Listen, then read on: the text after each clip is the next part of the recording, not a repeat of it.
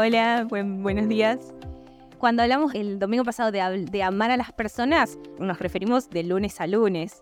Eh, muchas veces encontramos en la Biblia que nosotros tenemos que ser luz y una luz no que se prenda los domingos o se prenda en algunas ocasiones y después se apague, sino que tiene que ser algo constante.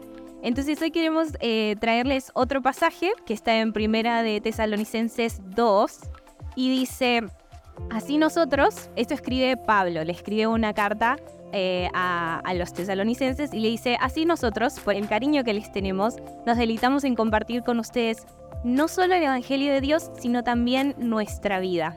Tanto llegamos a quererlos, eso escribe Pablo. Y fíjense que dice, no solo compartimos el Evangelio de Dios, no solo compartimos nuestro testimonio de cómo conocimos a Jesús, o no solamente compartimos lo que eh, Él significa para nosotros, lo que, lo que dicen las escrituras, no solamente compartimos eso, sino que compartimos, ¿qué dice? Nuestra vida. Entonces hoy queremos compartirles esta idea de que la misión es algo, es un estilo de vida, es algo de todos los días. Eh, primero quiero que eh, identifiquen tres lugares donde pasan tiempo en su semana.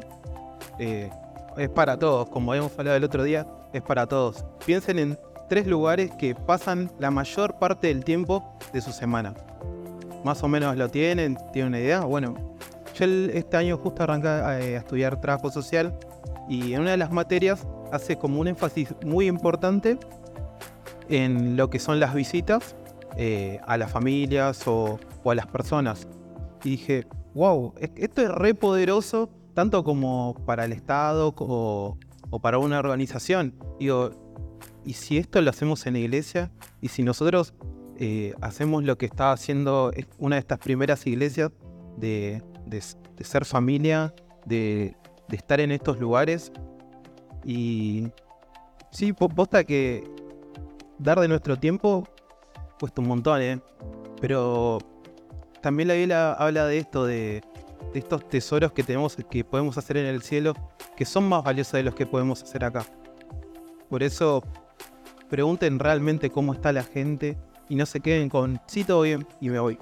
Realmente miren a los ojos, pregunten, che, ¿cómo estás? Eh, si pueden tomar eso, o como el otro día también, esto de buscar el celular, alguien que le quiera hablar, o que el Espíritu Santo dice, che, anda a hablarle a este, háganlo, juéguensela, realmente lo vale. Y a veces ponemos, a veces leemos el pasaje que leímos el domingo pasado que Jesús decía, vayan y hagan discípulos. Y decimos que yo no tengo tiempo en la semana entre el trabajo, el estudio, el, servicio en la iglesia, no tengo tiempo para ir a hacer discípulos. ¿Qué tengo que hacer? ¿Una red en mi casa o enseñarles un estudio bíblico? Y en realidad, como dijimos el domingo pasado, se trata de amar a las personas. Y mm, yo aprendo mucho de Fer, por ejemplo. Él hace muchas preguntas y te escucha y te dedica tiempo. Y eso es algo que podemos poner en práctica con las personas en estos tres lugares en donde pasamos mucho tiempo, ¿no? Yo sé que muchos acá trabajan, muchos estudian y muchos tienen una familia. Ahí ya tienen los tres lugares en donde pasan mucho tiempo. En esos lugares ustedes ya pueden estar cumpliendo esta gran comisión de compartir de Jesús, de compartir de su amor, de ser de bendición.